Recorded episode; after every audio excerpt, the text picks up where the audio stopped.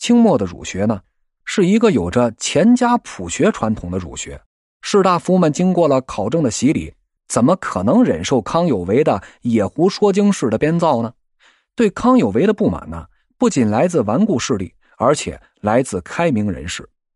在一个大变革的时代，作为思想家提供思想也就罢了，你最好别掺和具体的政治操作。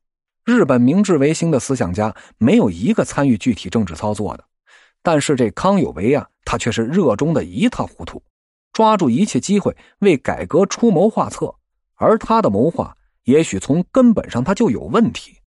借助军权自上而下的改革倒是不错，但当时中国的军权并不在光绪皇帝手里。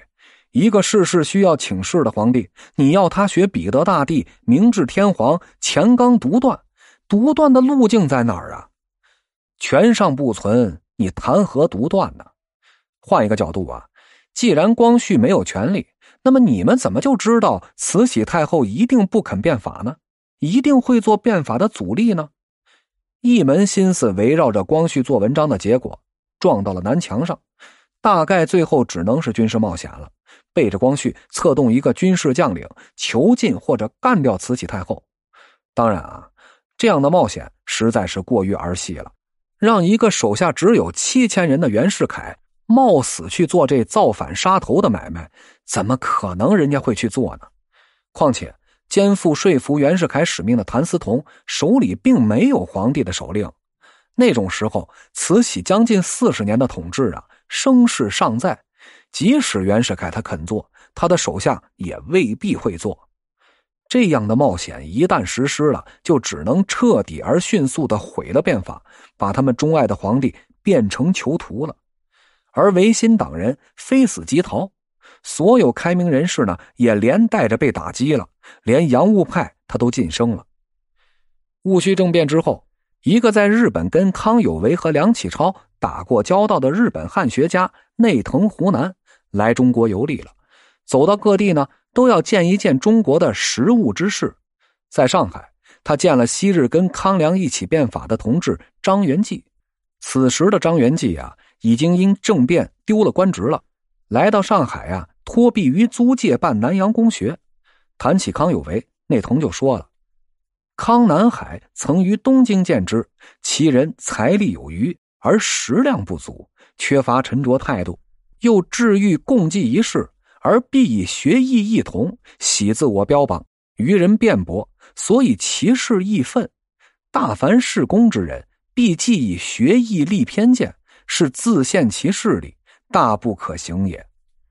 这一对康有为的评价，核心的意思就是说呀，康有为对自己的学说是过于执着的，但意欲建立具体工业之人，实际上你不能对某一学说是过于执着的。如果这样的话，不仅听不进去别人的意见，而且自己限制了自己的势力发展，根本是没法成功的。张元济是十分同意内藤的看法，他就说呀：“康之为人，欲以所学束缚众人，又受人以狭隙，致生意外之信。正如先生所言，也就是说呀，一个固执自己学说的教主是没法从事具体的政治操作的。一旦进入。”一边不能让人们背离他的学说，一边又弊端丛生，不出事那才怪呢。出了事之后，逃亡的康梁又在国外是拼了命的骂慈禧太后，哪儿不堪说哪儿啊！非说慈禧无非是先帝的一个小妾，他就压根儿没资格做皇帝他妈。他们是全然不顾慈禧的太后资格，其实那是咸丰皇帝定的，而光绪能够坐上皇帝，则完全是慈禧一手安排的。这样的混骂，他们倒是解了气了，可是实际的政治效果却只能有助于把这慈禧推到反面，让中国政治是大幅度的开倒车呀。即便像张元济、严复这样参与和同情变法的人士，也对康梁辈是大不以为然，认为他们失去了士大夫该有的风度，徒令国内新党人士感到惭愧呀。他山之石，可以攻玉。异域人的见解的确是诛心之论呢。十九世纪末的中国出了一个康有为，也许是中国思想界之幸，但绝对是中国变法之灾呀！教主，你做不了政治家。